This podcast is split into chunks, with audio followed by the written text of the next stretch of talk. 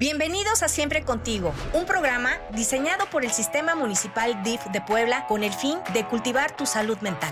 Este es un espacio de reflexión y autodescubrimiento en el que aprenderemos a ser más amables con nosotros mismos y con las personas de nuestra vida. Lili Ortiz y Lupita Montalbán, estamos siempre contigo.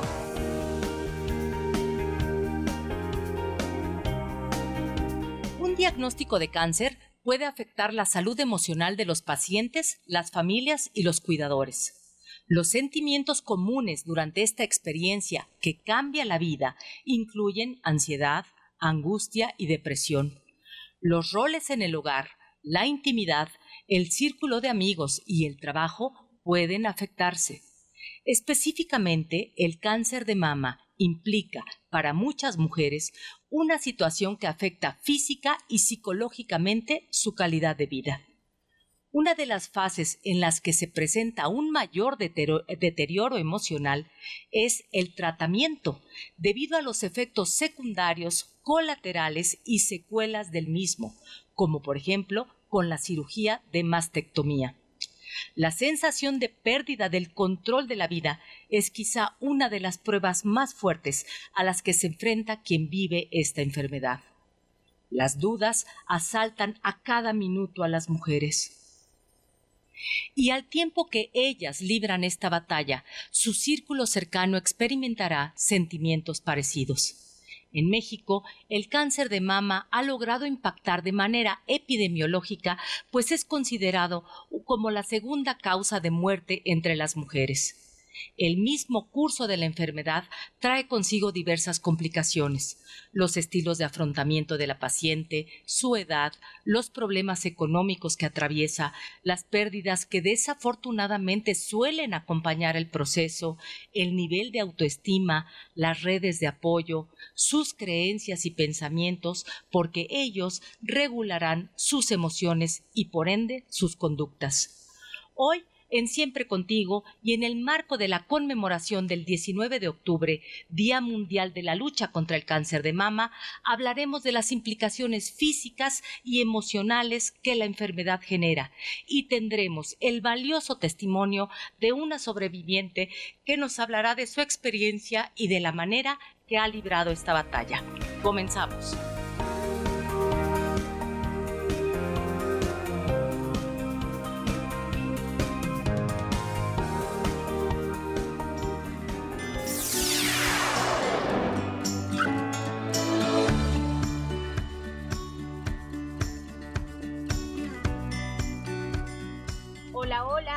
Domingo, ¿cómo amanecen? Hoy queremos muy en especial empezar este día mandándoles un fuerte abrazo a todas esas maravillosas y valientes sobrevivientes de cáncer y también a sus familias, pero en especial y uno más fuerte a esas mujeres que están padeciendo este cáncer de mama, que no están solas y que les mandamos todo nuestro amor y todo nuestro reconocimiento porque sabemos que están en esta gran batalla. Buenos días, Lupi. Hola, Lili, ¿cómo estás? Pues estoy aquí contenta de vivir la vida y que, que como venga, pues hay que transitarla y hoy con un tema tan importante que nos toca a todas y a todos porque eh, tenemos personas muy queridas eh, transitando por esta enfermedad y que va a ser pues un programa que hemos preparado con todo nuestro amor, pero también con toda nuestra emoción para solidarizarnos con todas. Así es, es un tema que nos sobrecoge a todas porque siempre segura estoy, conocemos a alguien que lo ha vivido y estamos aquí de manera solidaria para luchar tomadas de la mano y enfrentar el problema. Nosotros en nuestra parte con información, dando muchas herramientas que puedan ayudar a quienes lo viven para salir adelante. Y aquí con siempre contigo, pues tenemos pues el gusto de haber invitado a tres maravillosas mujeres que admiramos y queremos muchísimo. Eh, vamos a empezar con María de los Dolores Nieves Flores Quirós, médico ginecóloga de la UMI. Es de también todas ellas parte de la gran familia DIF. Lolita, bienvenida. Muchas gracias, Liliana. ¿Cómo estás, Lupita? ¿Cómo estás? ¿Bien? Bien, muchas gracias. Qué bueno, qué bueno. Pues vamos a entrar de lleno en la materia. Tú eres médico ginecológica, entonces necesitamos saber que nos ayudes a entender qué es lo que pasa en el cuerpo de la mujer cuando tiene cáncer en, el, en la mama. Bien, bueno, es importante la celebración de este día, pues se creó este 19 de octubre como el Día Internacional de la Lucha contra el Cáncer de Mama. ¿Por qué fue creado? Para hacer conciencia en todas las mujeres de la gravedad de esta enfermedad y que podemos prevenirla adecuadamente. Nos impactan la, incidencia de esta enfermedad a nivel mundial, pues es la segunda causa de muerte en la mujer. Así es. Y además una de cada ocho mujeres a nivel mundial va a padecer cáncer de mama. Desgraciadamente, en nuestro país mueren 10 mujeres por cáncer de mama diariamente. Estamos hablando que cada dos horas, 12 minutos, está muriendo una mujer por esta enfermedad. Es importante entonces saber qué factores de riesgo tenemos. En primer lugar, el sexo. El ser mujer pues es un riesgo, porque a los hombres también tienen glándula mamaria y ellos también pueden padecer de cáncer de mama, pero la incidencia es muy Mucho menor. sí, claro. Bien. Otra es la edad. La edad generalmente es la época peri y posmenopáusica. A partir de los 50 años en adelante, entonces a más edad, más riesgo de padecer cáncer de mama. El antecedente en la rama materna, hermana, mamá, abuela, que hayan padecido la enfermedad, porque hay unos genes que nos pueden transmitir por herencia y que son el BRCA1 y el BRCA2 y que han mutado y nos predisponen a la enfermedad. Estos genes pueden determinarse a nivel de laboratorio y saber el riesgo pues con el antecedente que tenemos de padecer el cáncer de mama. O sea, con un estudio de laboratorio previo puede salir tu propensión a la enfermedad? Sí, sí, tenemos el antecedente en la familia. En la familia, sí, claro. Si mi madre eh, tuvo mi hermana, cáncer o mi hermana, con un estudio que es de sangre, doctora. es de sangre, es de sangre, o puede ser en saliva, también se ah, determina el gen. Ok. Y nos, nos, si sale positivo o en cierto rango, entonces sabemos que tenemos mayor riesgo de padecer la enfermedad. Oiga, doctora, y a mí ahorita se me, o, sea, digo, yo afortunadamente no tengo cercano nadie que haya padecido, pero, por ejemplo, yo puedo también hacérmelo o no es necesario. No es necesario. Generalmente es por el antecedente familiar. Ok. ¿Sí? Bueno, también es importante en los antecedentes de cada mujer que a menor edad que inicie su primera menstruación, antes de los 12 años, también eso es mayor riesgo. ¿Por qué? Porque va a tener más años de menstruación y nos expone a la actividad de las hormonas sexuales que son los estrógenos. Mm. El haber presentado una menopausia tardía después de los 55 años. Entonces, ahí también el, tiempo de exposición es lo mismo a, las hormonas femeninas, los estrógenos, nos predisponen más al, cáncer de mama. ¿sí? El nunca habernos embarazado, eso también.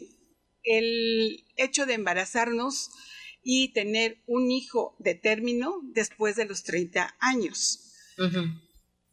No haber lactado, aunque tengamos hijos y pues muchas mujeres a veces no quieren lactar, y entonces no saben que esto puede ser preventivo. Además... Damos salud, pero ellos nos dan vida. Exactamente. y también pues pueden ser los estilos de vida. Mm, las personas que tienen sobrepeso, que consumen muchas grasas, alcohol, tabaco, también tienen más riesgo de padecer cáncer de mama. ¿Por qué? Porque el alcohol y el cigarro de alguna manera hacen que se activen las células adiposas.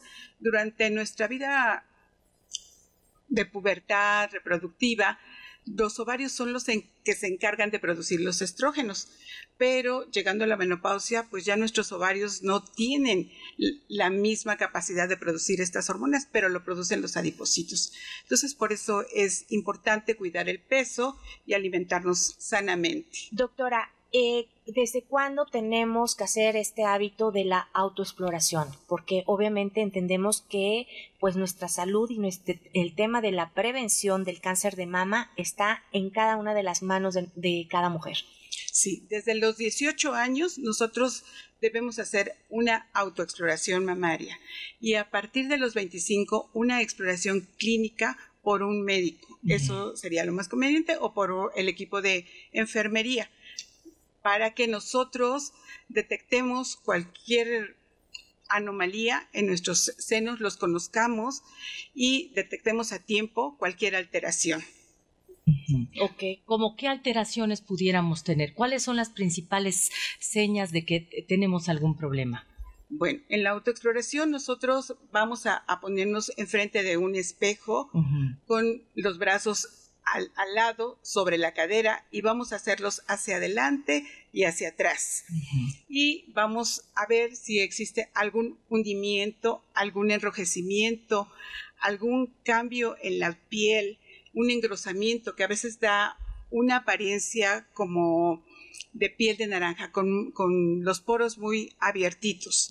Posteriormente llevamos las manos atrás de la cabeza y de la misma manera observamos si hay algún cambio, si notamos alguna nodulación, algún, algún eh, hundimiento o alguna alteración en el pezón, que por ejemplo se invierta. Hay personas que de por sí nacen con alguna eversión en el pezón y entonces ellos saben que de toda la vida lo han, lo han, tenido así, es una variante anatómica.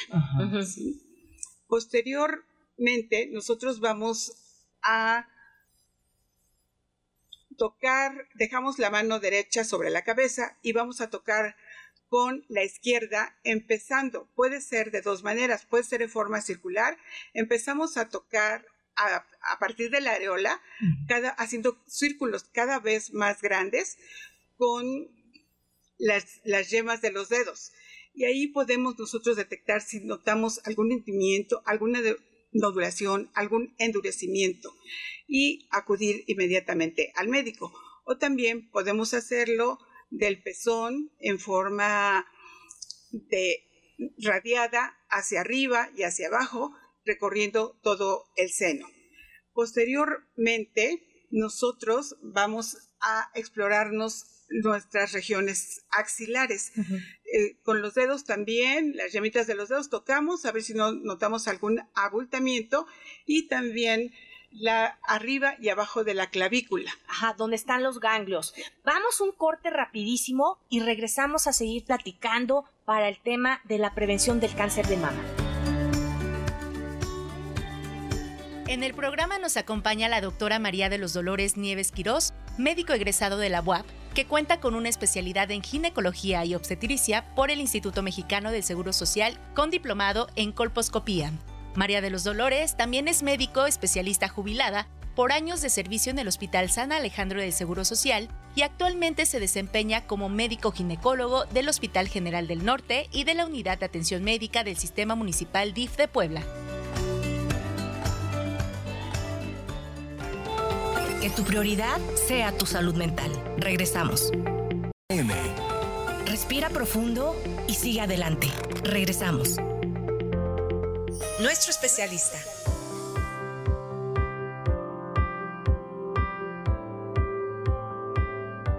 Regresamos a Siempre Contigo y aquí con este importante programa de prevención del cáncer de mama y estamos con nuestra querida Lolita Flores, que es médico ginecóloga de por supuesto, de la gran familia DIF del municipio de Puebla. Y nos estás comentando, ok, ya me, ya me autoexploré, ya tengo algo, tengo dudas, ¿qué tengo que hacer? Bueno, tienes que acudir inmediatamente a tu médico de confianza para que él te haga una exploración clínica y solicite los estudios convenientes. nosotros debemos hacernos, como ya que dijimos, una exploración, autoexploración a partir de los 18 años. Y a partir de los 25, pues una exploración clínica con eh, alguna enfermera o algún médico. Pero es importante las mujeres que a partir de las 40, una vez al año, se realicen una mastografía. Hay muchos mitos acerca de, de este estudio, pero realmente es un estudio de prevención y hay el mito de que duele, de que lastima, pero realmente no. Eh, mm, se pone uno enfrente del mastógrafo y realizan una ligera compresión, pero no es molesto y realmente dura muy pocos minutitos que salva vidas. Que salva vidas, exactamente. Entonces es un examen salvavidas. Desde que está esta administración, estamos en una campaña permanente de mastografías. Entonces, no solamente como el mes rosa, sino todos los días estamos yendo al encuentro y en verdad si ve las unidades eh, móviles de salud preventiva del DIF municipal, acérquese, venga a hacerse su mastografía y o también venga a la UMI en San Baltasar Campeche y pues obviamente venga y haga su cita para poder tener también este importante pues estudio para saber que todo está bien y si no, pues para hacer lo que toca. Entonces, este mes toca para que no nos toque. Tienes toda la razón, Liliana. Es muy importante, entonces, hacerse una mastografía, además es gratuita, y en la unidad médica de esta grandiosa familia BID, estamos para servirles, además se cuenta con el mastógrafo ahí en la unidad, tienen nada más que acudir, su cita es totalmente gratuita, y las unidades, como lo mencionas, preventivas de salud móviles que salen a las colonias y a las juntas auxiliares de nuestra ciudad. Y así que Lolita Flores está ahí también en la UMI. Así es. Doctora, una consulta. Cuando ya tengo un diagnóstico positivo, cuando ya sé que tengo un cáncer de mama, después de todo lo que nos has dicho, ¿qué sufre el cuerpo de una mujer? ¿Qué le pasa a su, a su sistema? Es, es muy impactante para ellas. Lo, lo más recomendable pues desde que se le hace el diagnóstico es que estén acompañadas siempre por un familiar, ya que ellas están tan impactadas que no entienden cuál va a ser el proceso a seguir de la enfermedad, qué tratamientos van a, llevar y que siempre necesitan de su círculo familiar para afrontar toda esta situación, porque cuando requieren ser operadas, pues ellas se sienten mutiladas y sienten que han perdido parte de, su cuerpo y que así ha sido, ¿no? ¿Cuáles son los principales síntomas? ¿Hay dolor? ¿Hay algo físico? ¿Se, demuestra así el tumor que haya tenido? No, realmente no, da síntomas. Es, silencioso. es, silencioso. Es silencioso. Por eso la gravedad del tema y por eso es que está en nuestros en nuestras manos realmente descubrir algo que esté pasando sin que realmente nuestro cuerpo nos alerte. Sí, porque un diagnóstico temprano por una detección oportuna pues va a, mejorar la sobrevida de la paciente. Va a ser la diferencia. Sí, porque si, si nosotros detectamos algo muy localizado, la sobrevida a 5 años es del 90% y a los 10 años es del 84% de mm. las pacientes con cáncer. Y una vez que detectamos un tema de este padecimiento, ¿a dónde se canalizan? Se canalizan a la, al Hospital de General de la Mujer, a la clínica de mama, donde hay excelentes oncólogos y mastólogos que continúan con el tratamiento para esta grave enfermedad. Que generalmente es quimioterapia.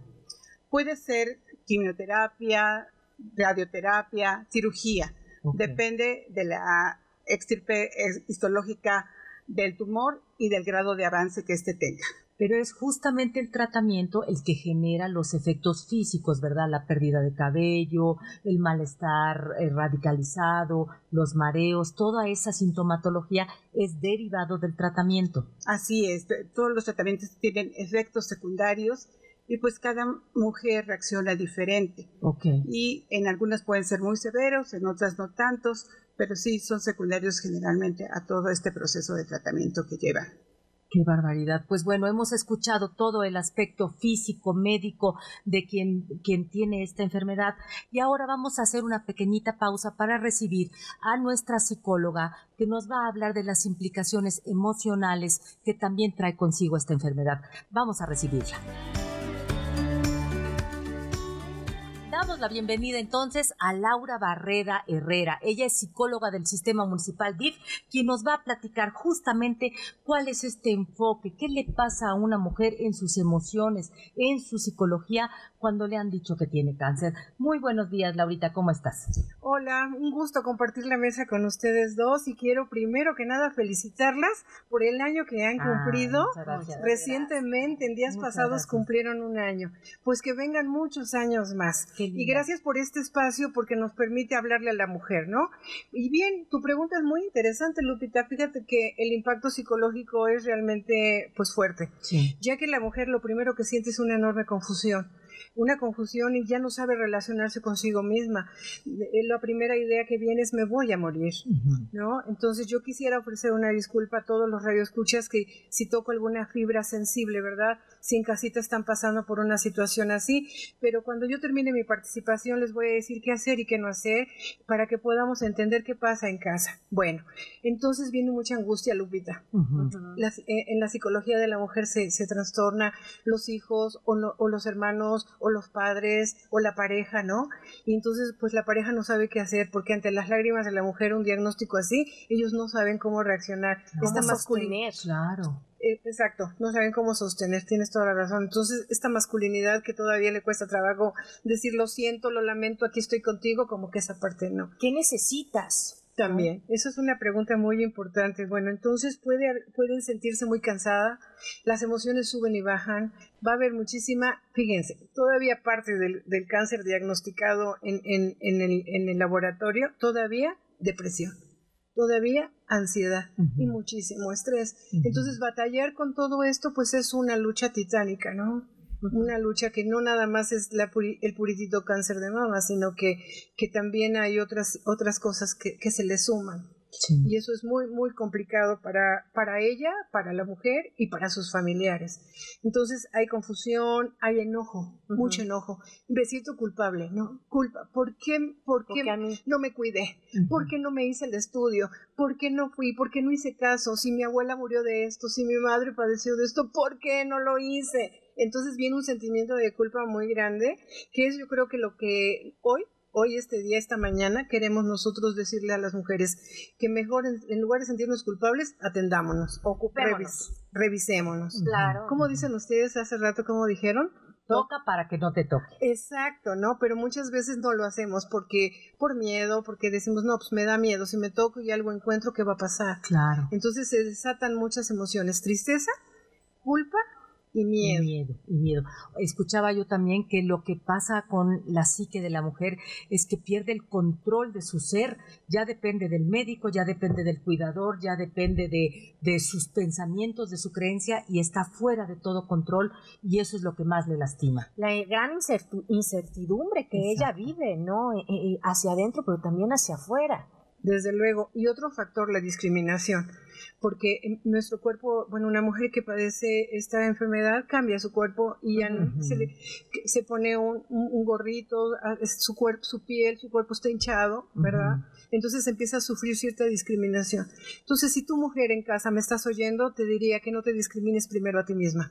¿No? Que, que, hagamos las cosas que tenemos que hacer para adelante.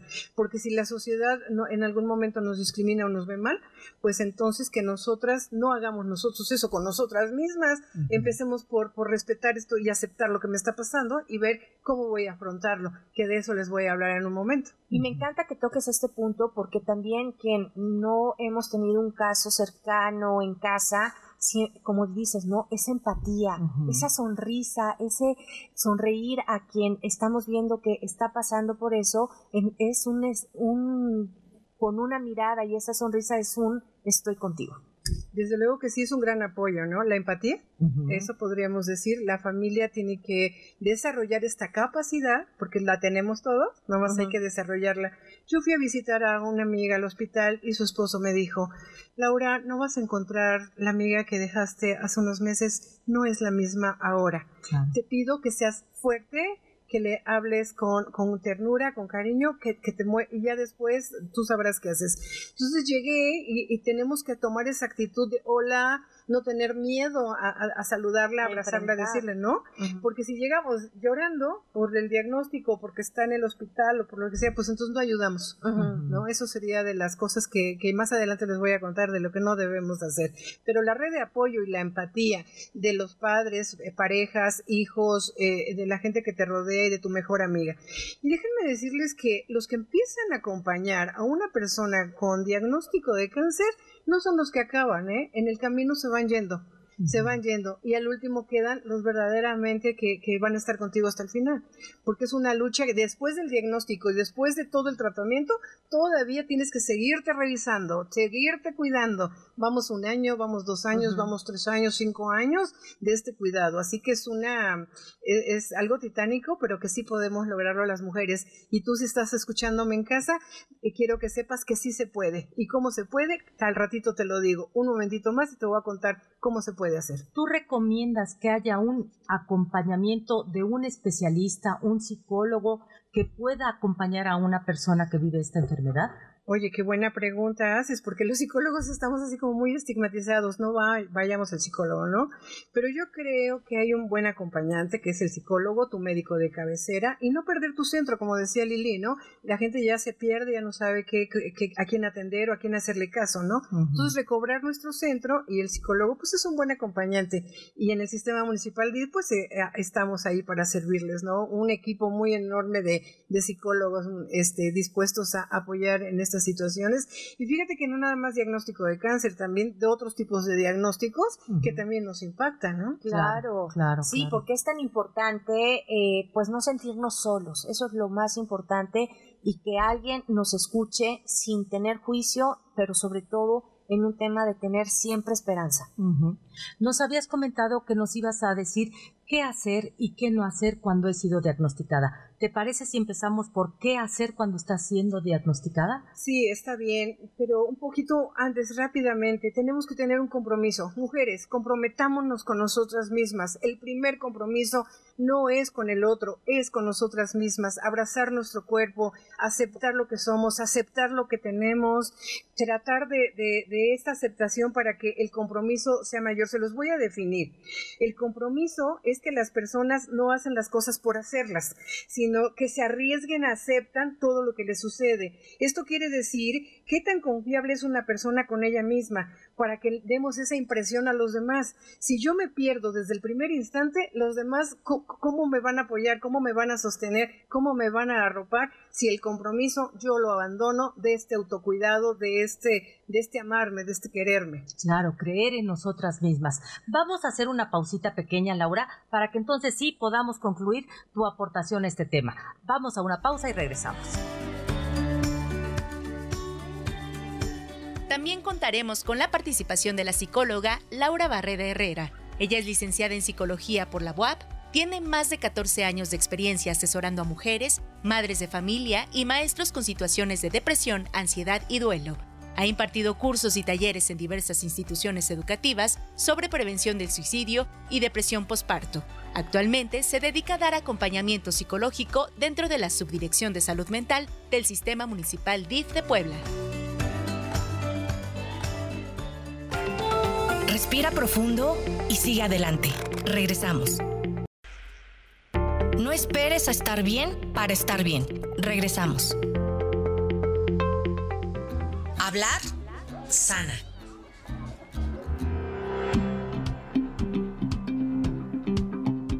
Regresamos a Siempre Contigo con nuestra especialista Laura Barrera Herrera, psicóloga del Sistema Municipal DIF, que otra vez nos acompaña en esta cabina. Y quiero también como decir que también no tenemos que pelear jamás con la enfermedad, sino abrazarla eso está tocando transitar, porque si no eso nos desgasta en no aceptar, en vivirla y es seguir peleando, que por qué, como lo decía Lupita en la entrada, el por qué a mí. Entonces, vámonos directamente, Lauris, para que nos digas qué hacer, pero también qué no hacer cuando ya sabemos que tenemos cáncer de mama. Sí, estoy totalmente de acuerdo con el comentario que acabas de hacer. Bueno, ¿qué hacer? Número uno, tome nota, familiares, familiares de aquellas personitas que la están pasando mal. Es respetar, respetar a la persona, es lo que hay que hacer. Respetarle como ella diga sus tiempos, si quiere hablar, si no quiere hablar, si quiere salir, si no quiere salir. Eh, eh, respetarle sus decisiones con respeto, no estarle rogando, insistiendo, porque eh, ella se va a sentir presionada. Entonces, no respetemos sus tiempos lo que ella quiera comer, lo que ella quiera, en lo que quiera descansar, en fin. ¿sí? Incluir a la persona en los planes normales de la familia. No la excluyamos, no seamos, no discriminemos nosotros como familia.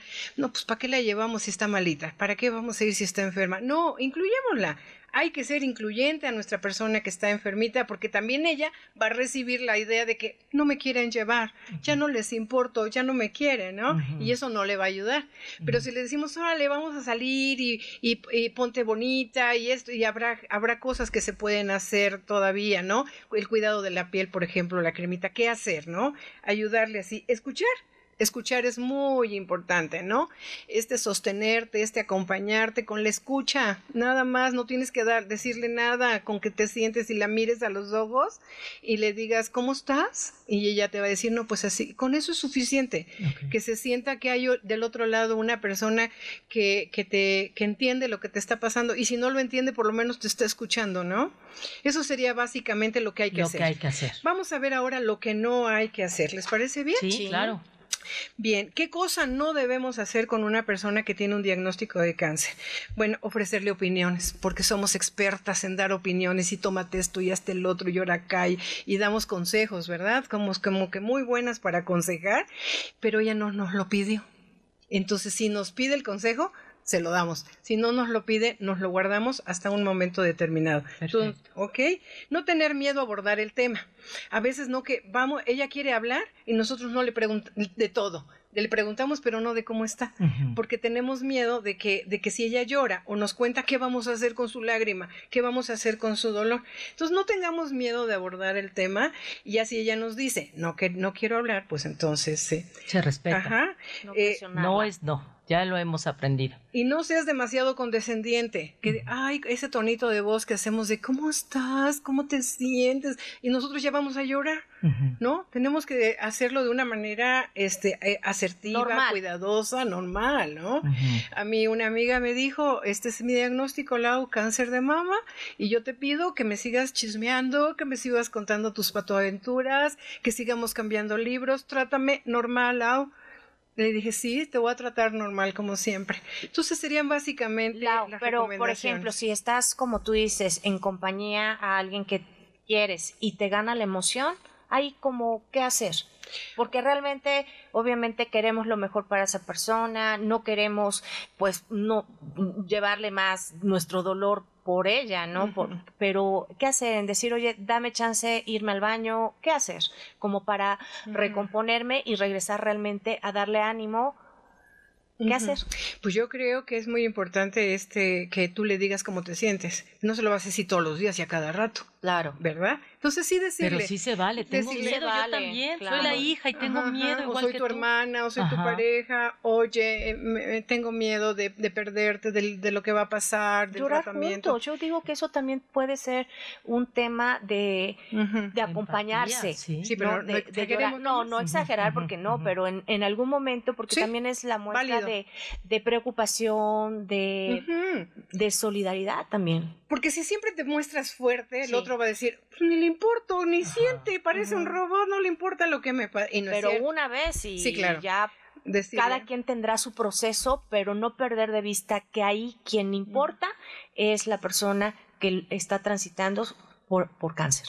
Es verdad. Entonces, pues yo creo que el apoyo solidario, el cariño, el amor, la ternura que mostremos a los demás, la empatía, esta red de apoyo, eh, sirve de, mucho porque tú te sientes bien haciéndolo y el otro se siente bien recibiéndolo. claro, claro que sí, claro que sí. ¿Hay alguna otra cosita que no debamos hacer? Eh, bueno, yo diría que no tenemos que tener miedo de abrazarla, porque a veces decimos la voy a lastimar, entonces le pregunto, ¿quieres que te dé un abrazo? Sí, por favor. Y ese abrazo les voy a decir, deben ser ocho abrazos al día y que dure entre ocho y diez segundos, por favor. No, no un abracito así como de, de que me doy toques o que, o que pasa algo. No, no, no. Un abrazo sentido, este, que, que sientas a la persona como, como la quieres y que lo reciba de ti. Abrazar genuinamente. Sí, y eso nos hace falta a todos. Entonces, ah, recordemos que nos regalamos amor pero entre ese amor, eh, la hormona de la felicidad que es la oxitocina. Muchísimas gracias, Lauris, que eh, nos has venido a compartir algo tan importante y saber que siempre podemos contar contigo. Claro que sí, aquí estoy siempre para servirles y este felicitarlas nuevamente y vamos por muchos años más. Muchas gracias. pues vamos a hacer entonces una pequeña pausa para escuchar este hermoso testimonio de vida que nos van a compartir. Y ahora vamos a presentarles a una sobreviviente, pero en especial una querida amiga que admiro como una gran mujer, madre de familia de cuatro mujeres. Pero pues bueno, su tesón y obviamente su generosidad que hoy mi querida Loli Gaviño Salazar viene a compartir con todos nosotros cómo ha sido pues su pues este transitar por el diagnóstico de cáncer de mama. Hola, buenas. Bienvenida. Gracias, muchas gracias. Es un honor tenerte aquí. No, muchas gracias por la invitación. Pues yo les quiero compartir, yo llevo 21 años eh, eh, batallando, porque sí, sí, es, ciertamente sí es una batalla, es una lucha. Eh, yo inicié a los 36 años ah, después de tener cuatro, este, cuatro hijas y se inició con un, eh, bueno, a los 29 años que fue mi último parto, yo tuve una mastitis y a partir de ahí tuve una serie de situaciones que estuve atendiendo hasta que a los 36 años me diagnostican y me dicen que tengo que retirar una parte del seno porque no quisieron hacer una eh, mastectomía total. Entonces, este, yo me retiran un pedazo y así al transcurso de, los años se va retirando parte por parte hasta que ahorita en el 23 de junio de este año me retiran ya totalmente las dos mamas. Eh, los diagnósticos sí han sido este, de cáncer, no han, sido, no han hecho metástasis, afortunadamente. Sí ha sido complicado, muy complicado, porque los ganglios se han, eh, bueno, se han inflamado. Este, eh, hubo una complicación con cuando me dio este, la, la, famosa influenza y después este, el COVID. Entonces, eh, vamos, eh, todo esto vino a complicar algunas situaciones, pero finalmente estoy aquí afortunadamente, porque me, eh, me decían algunas amigas, eres una afortunada. Y sí, sí, soy una afortunada. Eh, y una guerrera, me consta. en un principio, bueno, y todavía, eh, o sea, sí he venido arrastrando mucho enojo, ¿no? Porque, como lo decía la persona que estaba antes que yo, la psicóloga decía, que sí se enoja uno, ¿no? Y, y decía, ¿por qué yo? O sea, ¿por qué yo? Ya después pasé de ese, sí busqué acompañamiento psicológico y psiquiátrico incluso, y después de todo esto eh, fue el tema de, bueno, eh, ya estoy yo, pero ¿para qué? ¿Para qué es todo esto, no? Eh, ya mis hijas están mayores, soy una persona que me divorcié, profesionalmente estoy realmente, pues, en, en, plenitud, o sea, trabajo en lo que quiero, en lo que me gusta, este soy funcional. Entonces eh, eh, me decía una amiga, ¿sabes qué? ¿Sabes para qué? Para que des testimonio, Lolis, para que esto eh, veamos que, aparte de lo afortunado que puede ser el estar vivo, el, que, el que sí se puede, el que, el que tenemos distintas circunstancias, todas, todas, ninguna tenemos las mismas circunstancias, a todas, este, vamos, tenemos distintos panoramas, pero sí se puede, sí se puede. Eh, con acompañamiento, sin acompañamiento, porque también lo dijo y muy, muy ah, eh, certeramente la psicóloga, que al principio todos te acompañan. Después. Pero en el transcurso de, de, la enfermedad y de los procedimientos y de todas las intervenciones, se van retirando. Se van retirando, se van, este, tu, lo que podría ser tu cadena de contención o tu cuerpo de contención, este, pues no lo soportan, no aguantan, se cansan. Entonces, al final sí es una lucha personal personal, personal. Eh, yo he tenido la fortuna, insisto, de, tener a mis hijas. Ellas han estado conmigo, valientes y todo, pero al final de cuentas es mía, ¿no? La batalla. Ellas este, me han acompañado, insisto, pero este a veces no, no me entienden, porque sí, mis luchas son muy fuertes, eh, psicológicamente, porque médicamente he tenido la fortuna de poderlo subsanar, de estar al pendiente, pero emocionalmente, eh, espiritualmente, eh, espiritualmente también, muy difícil, muy difícil. Incluso lo tengo que decir, me llegué a enojar con Dios, ¿no? Y decirle, oye, yo sé, sí, de, qué se trata y, hay quienes me dicen, es que hay quienes sufren más, mira a los niños con cáncer, sí, pero es mi dolor, es mío. Mi batalla. es mi batalla y a mí me duele, ¿no? Entonces, exactamente transmitirle eso a mis hijas, de decirle, sí, sí, sí, eh, pueden compararme con quien quieran, podemos, yo sé que hay personas que probablemente sufran más niños, niñas, ¿no? Que están en, situaciones de, cáncer o de, otras enfermedades, pero este era mi, esta es mi batalla, ¿no? Entonces, mi dolor, y, ha sido difícil, sí ha sido muy difícil. Eh, en un principio no podía ver mi cuerpo, los espejos, no, no había en mi casa espejos. Este, fue, fue una lucha con los espejos, algo muy, muy, que pueda sonar muy muy superfluo, muy circunstancial, pero no podía yo verme mi cuerpo, no, no aceptaba yo ver mi cuerpo mutilado. Este, yo lo, yo lo veía así, como se escucha, mutilado, eh, con falta de, ¿no? Y yo sabía que yo no soy, son unos, soy unos senos, lo sé, lo sé, ¿no? Porque yo voy a más allá de unos senos, pero me dolía ver mi cuerpo mutilado, sí me dolía y este, me daba mucha tristeza ver mi cuerpo mutilado. He estado trabajando mucho el tema de aceptar mi cuerpo, he hecho el duelo también por, por, mis partes que, he perdido. Este, he tenido acompañamiento psicológico y psiquiátrico porque sí eh, expresa uno de una serie de situaciones como la ansiedad, la depresión, la tristeza y este y, y además es difícil que todos lo entiendan. El enojo, ¿verdad? El enojo, mucho enojo. Vamos un corte rapidísimo y regresamos a que Loli nos siga compartiendo de esta forma tan generosa, a corazón abierto, lo que ella ha pasado. Regresamos.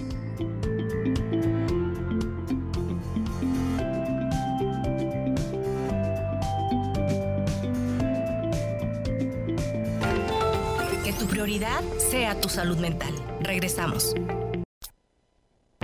Consiéntete. Este es tu espacio. Regresamos. Obra.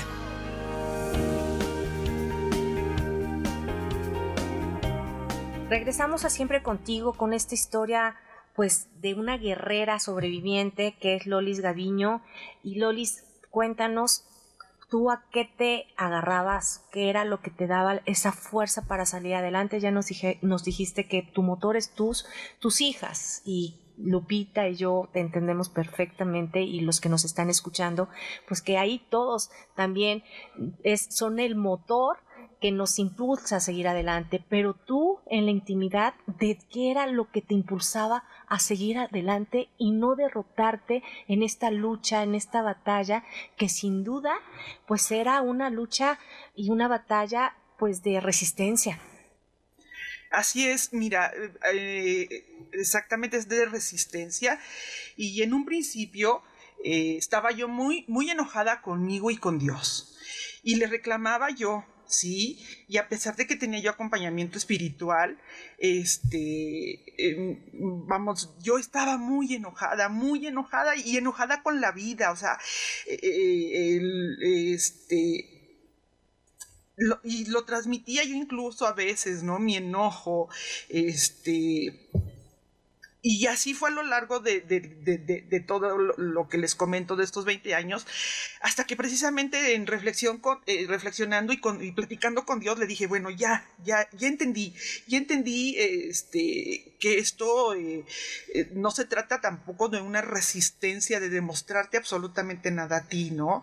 Esto es un tema de, que tú estás aquí, me estás acompañando y la fortaleza la tengo de ti de ti eh, y la, resistencia que estoy teniendo, de que mi cuerpo eh, afortunadamente me ha acompañado este, y resistiendo, ha sido, ha sido por él, ¿no? Muy allá de que pues no fumo, no tomo, nunca, nunca, nunca he fumado, este, mi, alimentación siempre he tratado de que sea la adecuada. Nunca fuiste obesa. Jamás eh, también, entonces el, el, tema, este, eh, dije, bueno, eh, está bien, eh, estoy en tus manos, tú, tú no te equivocas, probablemente yo he tomado algunas decisiones no adecuadas, pero tú no te equivocas, entonces en tus manos estoy y lo que tú digas.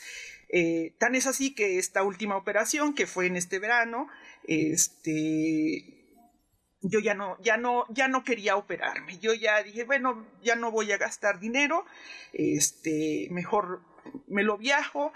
Y reflexionando con mis hijas me dijeron, mamá, de nada va a servir que vayas a viajar, este, si vas enferma, ¿no? y, y, yo, y otra vez platiqué con Dios y le dije, bueno, estoy en tus manos, este, estoy contigo, tú, o mejor dicho, tú estás conmigo, y, y lo que tú eh, decidas, este, la verdad sí fueron tres meses de estar platicando con él y, al final de cuentas en junio me eh, tomé la, decisión de operarme porque ya pues todos nada más estaban esperando ya el que yo, yo decidiera. Sí iba yo contra el tiempo, el médico me lo señaló muy claramente, vas contra el tiempo, entre más tiempo pase, más peligroso, más, este, más delicado el tema. Entonces, este, en manos de Dios me puse, como siempre he estado, enojada a veces, a veces triste, a veces este, en recelo con él, pero finalmente me puse en sus manos, este, sigo en sus manos, eh, todos los días le, pido que me, indique eh, eh, por dónde, a dónde y, qué, qué es lo que tengo que hacer. Este, porque, insisto, ya me siento satisfecha o plena como mujer, como madre, como profesionista. Entonces, este, me, repetían algunas amigas, lo, comentaba, y me decían, pues probablemente es para que des testimonio, para que este, algunas eh, sepan que sí se puede, ¿no? Y esas palabras las recuerdo con mucho amor porque una me dijo, eres muy afortunada y otra me dijo, Lolis, estás aquí para que muchas nos despertemos algunas mañanas y digamos, si sí, Lolis puede, porque nosotras no, no? Entonces, la verdad es que esas palabras me, reconfortaron muchísimo y este y aquí estoy, en las manos de Dios. Yo le decía a Loli que el 19 me desperté pensando en ti. Gracias. Y que efectivamente eres una inspiración para otras mujeres que puedan estar transitando en como tú dices que sí se pueda pero ¿qué consejo les darías en dejar de pelear con esa enfermedad y no hacerlo tan desgastante como tú lo viviste? Sí, sí, fíjate que yo sí aconsejaría exactamente el aceptar. Primero aceptar que, está uno enfermo, que el cuerpo eh, está, eh, tiene células malignas y que, y que hay que, este, que hay que proceder. Eh, yo muchas veces retrasé precisamente estos procesos de, para eliminarlas eh, por esa resistencia efectivamente, ¿no? A no aceptar que está uno enfermo eh, y el, por el enojo. Yo está, insisto, yo, estaba muy enojada, este, lo platicaba, el no poderme ver mi cuerpo mutilado, el no aceptar que, este, que mi cuerpo ya no estaba completo, este, incluso algo tan, a lo mejor tan banal como el irse a comprar ropa y decir, eso no me lo puedo poner, ¿no?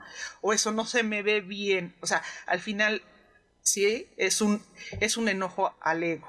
Es desde el ego, desde, desde tantos eh, prejuicios que, que, nos ponemos mentalmente y, y que esto no es una, esto no es una lucha. Estas son situaciones circunstancias probablemente, eh, genéticas, lo decía hace rato la, médico, este, o circunstancias eh, incluso de, reacciones mm, del cuerpo, y, así se deben de aceptar, así se deben de entender, y, y que afortunadamente si nos exploramos, si nos atendemos a tiempo, hay solución.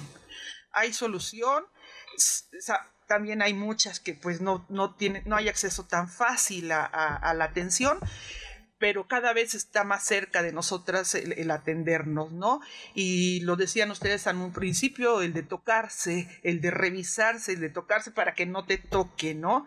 Este, entonces eso es muy importante, el perderle el miedo al cuerpo, el podernos vernos y tocarnos, explorarnos y también poderlo hablar, externarlo porque eh, también, bueno, eh, algunas todavía tenemos aplicaciones del siglo XX, ¿no? Y nos enseñaron o nos, y nos, de alguna manera nos nos inculcaron el que pues el, cuerpo es muy privado, el cuerpo, todo lo que se refiere a, al tema del cuerpo y más de la mujer es privado. Entonces, el poder externar el que estamos enfermas también es un, es un problema de, de, comunicación, de tabú incluso, ¿eh? en muchas comunidades es este, estoy enferma, pero pues que nadie sepa, ¿no? Claro cuando no, no es contagioso, no es algo que sea un estigma, no, simplemente son circunstancias que nos tocan a las mujeres solo por el hecho de ser mujeres. Claro. Loli, te quería preguntar, después de escuchar esta maravillosa historia, ¿cómo ha sido la relación con tus hijas? ¿Qué saben ya tus hijas de la prevención? ¿Qué saben de esa guerrera? ¿Cómo te ven ellas? Eh, primero sí fue un choque para ellas el, verme, eh, bueno, el verme de alguna manera disminuida, ¿no? Pues era la mamá. Entonces el, ver que ya no era la mamá que todo puede, que todo, que todo resolvía y que ellas tenían que resolver y que ya eran partícipes conmigo de, de, la maternidad, este, sí les causó hasta cierto punto un choque. Después ya se volvieron mis compañeras se volvieron mis amigas y mis acompañantes. Y entonces él era el de, mamá, este, mira, lee esto, mira mamá lo que encontré, mira, este, eh, hay, que, hay que leer esto. Mira, encontré esta red de ayuda en, en, en, Instagram o es, encontré esto en internet y este... Entonces, ellas fueron entendiendo esto, ellas están digo, no son expertas en cáncer de mama, pero sí podrían ya dar alguna cátedra sobre ello, ¿no? Porque las cuatro se involucraron al 100 conmigo, este, sí se cansan, sí se cansan, sí se cansan, sí han mostrado hasta cierto eh, punto a veces eh, cansancio, la tristeza conmigo, pero este, ahí en estado, ahí, ahí están y este, pero insisto, no son expertas, pero sí, ya saben bastante de cáncer de mama. Oye, y ellas saben, ahorita escuchando también a la doctora, que se tienen ellas que cuidar mucho más. Sí, sí, sí, ellas están totalmente eh, sabedoras que tienen que cuidarse por los antecedentes míos y este y están en permanente chequeo porque ya las cuatro ya son adultas, sí. Qué bueno. Yo te voy a hacer una pregunta, Loli. Tu amiga te dijo que ella pensaba que tú habías tenido esto para hacer testimonio con los demás. ¿Tú ya encontraste la respuesta para qué me pasó esto? ¿Ya sabes para qué te pasó? Todavía no encuentro una respuesta total. Lo que sí, lo que sí estoy cierta es de que es para entender eh, mi, mi, o sea, mi lugar e, en este mundo, ¿sí? Eh, en mi relación sobre todo con Dios he sido a veces muy, muy, pues no sé si sea la palabra adecuada, muy irreverente con Dios. Entonces yo creo que, digo, yo no creo en un Dios castigador, por supuesto, ni en un Dios eh, vengativo, ¿no? Por supuesto, es un Dios misericordioso, un Dios de amor. Y yo creo que desde su amor ha sido el, el que entienda yo que las mujeres, ¿sí? Y concretamente en México y en este tiempo, tenemos que ser solidarias, sororas, ¿sí? De, todas, de todas, de las mujeres mayores, de las adultas como yo y de las jóvenes y de las este, adolescentes. Y las niñas. Y de las niñas, sí, claro, sí, porque precisamente este, creo que antes sí estaba muy marcado el tema el tema generacional y el de no compartir. Y yo creo que hoy, hoy es el momento de compartir y acompañar. Wow, wow. Padrísimo. Lolis, pues yo no tengo nada más que agradecerte este testimonio de vida. Mi Loli, sabes cuánto te quiero, cuánto te admiro y que gracias porque también has sido muy generosa el día de hoy, pero también desde hace dos años que entró Eduardo Rivera como alcalde para acompañar a otras mujeres también en otros momentos para contarnos y también poderse ser acompañadas porque ese también es saber hacer una red de apoyo y por eso vamos, los invito ahora que nos vayamos corriendo a una rodada rosa. Vámonos, Loli. Vamos a salir de la Avenida Juárez, va con, vamos a estar eh, rodando en, bicicleta. bicicleta con mucha actitud. Si usted quiere caminar, quiere correr, lo que usted quiera. La cosa es unirnos, tráigase algo rosa para apoyar a todas estas mujeres maravillosas como Loli, que son sobrevivientes o que están en este tema todavía con cáncer. Y después estamos dando este tema de mastografías y servicios médicos en el Paseo Bravo. Vamos a estar ahí todo el día porque vamos a unirnos, como nos los ha dicho aquí mi querida Lolis, donde podemos prevenir lo que toca prevenir. Nos vemos, lindo domingo, nos vemos en La Juárez y luego en el Paseo Bravo. Hasta pronto.